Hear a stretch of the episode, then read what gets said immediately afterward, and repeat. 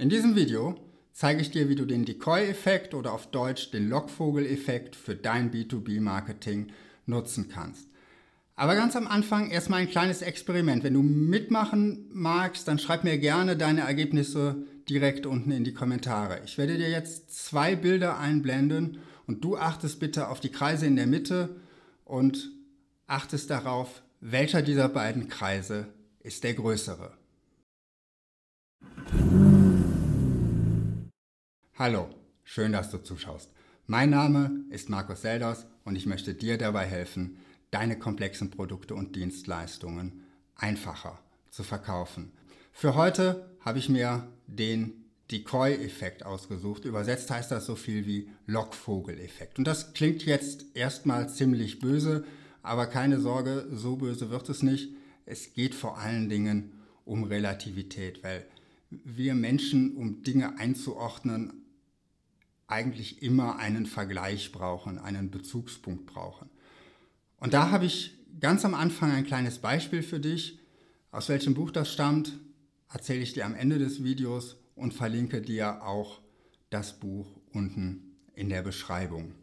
Es ist jetzt schon einige Zeit her, da kamen die ersten Brotbackautomaten, beziehungsweise der erste Brotbackautomat auf den Markt.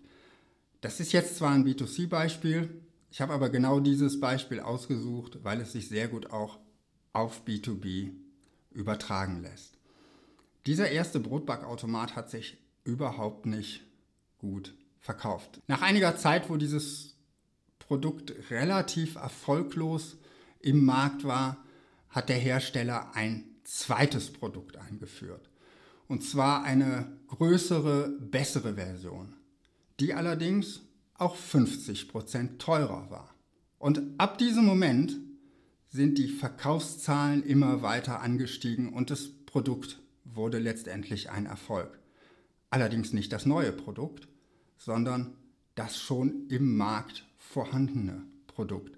Das, was ich vorher nicht verkaufte, weil der Bezugspunkt fehlte, verkaufte sich nun auf einmal sehr gut, weil eben es gegenüber dem neuen und teureren Produkt sehr viel günstiger erschien. Ob das jetzt ein Marketing-Schachzug dieses Unternehmens war oder ob es vielleicht auch ein bisschen Glück war, das weiß ich jetzt nicht mehr ganz genau, ist aber für das Beispiel auch nicht relevant.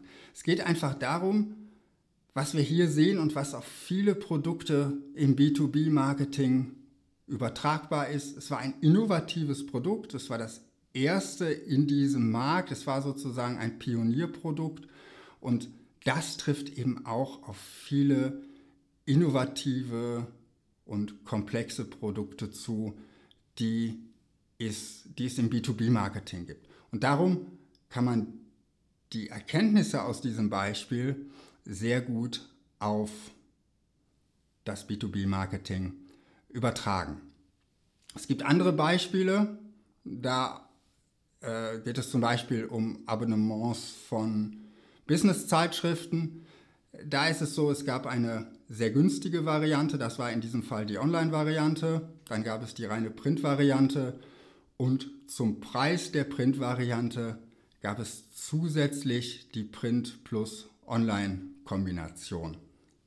Das heißt, die reine Print-Variante war eine völlig unattraktive Variante und der Autor Dan Ariely hat damit hinterher Versuche mit seinen Studenten gemacht und hat nämlich genau diese drei Optionen seinen Studenten zur Wahl angeboten und in einem zweiten Test diese mittlere, unattraktivere Variante weggelassen. Das Ergebnis war, im Fall, wo es nur zwei Optionen gab, kaufte die große Mehrheit das reine Online-Abo. Und in dem Moment, wo diese unattraktive Variante des reinen Print-Abos dazu kam, war das Verhältnis genau umgedreht. Die Mehrheit kaufte eben dieses Bundle aus Print und Online, weil es eben im Vergleich zur reinen Print-Variante, die ja den gleichen Preis hatte, sehr attraktiv erschien.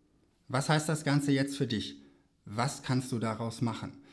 Wenn du tatsächlich ein innovatives Produkt hast und das dein einziges Produkt ist, weil du vielleicht noch ein junges Unternehmen bist, das dieses eine Produkt auf den Markt bringt, dann kann es eine Strategie für dich sein, ein zweites Produkt mit auf den Markt zu bringen, das weniger attraktiv ist. Entweder weil es deutlich teurer ist, aber nur geringfügig besser, oder weil es ein kleines bisschen billiger ist, aber dafür deutlich schlechter.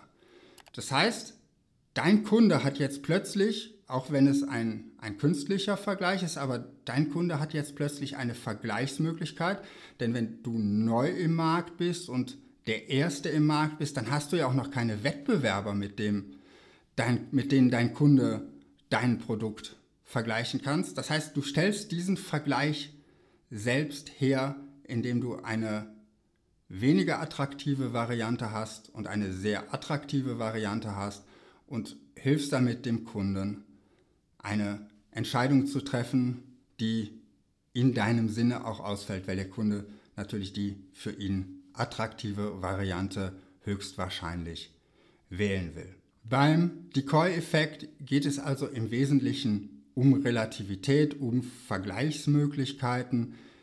Der Decoy oder Lockvogel ist in dem Fall immer die unattraktivere Variante von deinem Produkt oder deiner Dienstleistung. Nur noch die Auflösung der Frage ganz am Anfang. Die Kreise in der Mitte waren gleich groß und die unterschiedlich großen Kreise, die sie umgeben haben, haben dafür gesorgt, dass der Kreis, der von kleineren Kreisen umgeben wurde, für das menschliche Auge im ersten Eindruck größer wirkt.